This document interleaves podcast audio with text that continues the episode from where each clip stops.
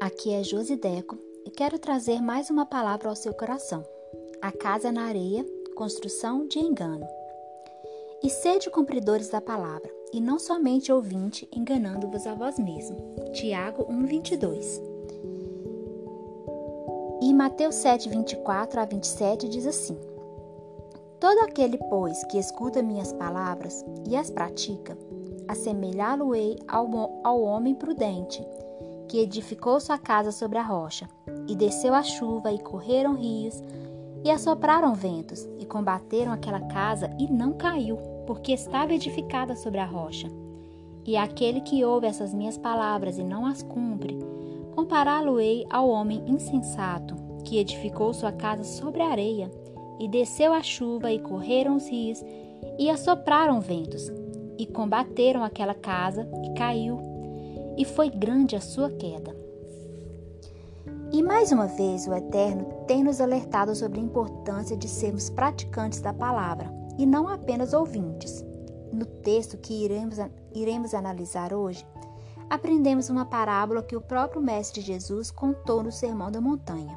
Uma história aparentemente simples sobre duas construções, uma casa na rocha e outra na areia. Duas situações que demonstram atitudes bem distintas de sabedoria e insensatez. O texto base de Tiago 1,22 parece repetir o início do texto de Mateus, onde diz que quem ouve, quem apenas ouve e não cumpre a palavra, engana-se a si mesmo. Na parábola contada por Yeshua, uma ilustração foi feita exatamente para clarear essa realidade. Engana-se a si mesmo quem constrói casa na areia. Casa sem alicerce, sem estrutura. Não suporta o ímpeto das correntes de águas. Se abala com chuvas e ventanias. Engana-se por pensar que a aparência de fortaleza mantém uma casa frágil de pé. Por isso precisamos estar fundamentados na rocha, para que nossos alicerces sejam firmes e profundos para que possamos resistir os temporais, os vendavais, as correntes de águas, os tempos difíceis, as provações.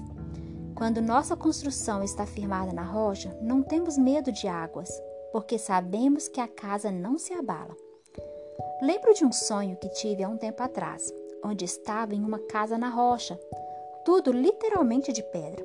A casa era rodeada por muitas águas, que no instante impetuoso começaram a inundar a casa de pedra.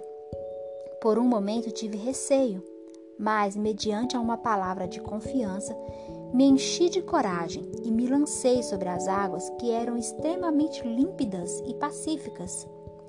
Este sonho foi um marco em minha vida, e assim como na parábola das duas casas, exemplifica bem a diferença de uma vida construída na rocha.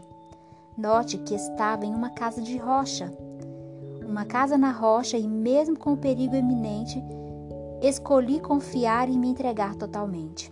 As correntes de águas não me abalam, não me abalaram e ainda me proporcionaram uma experiência única. Nós somos as casas e Jesus é a rocha viva. Quando nos dispomos a ter um relacionamento de intimidade com o Mestre e a obedecer Sua palavra, sendo mais do que meros ouvintes, é nossa construção e nossa construção sendo alicerçada nele, assim teremos condições de resistir às tempestades, às correntes de águas que tentam nos afligir. Assim, não iremos nos enganar pensando ser algo que não somos, pensando ter estrutura que não temos.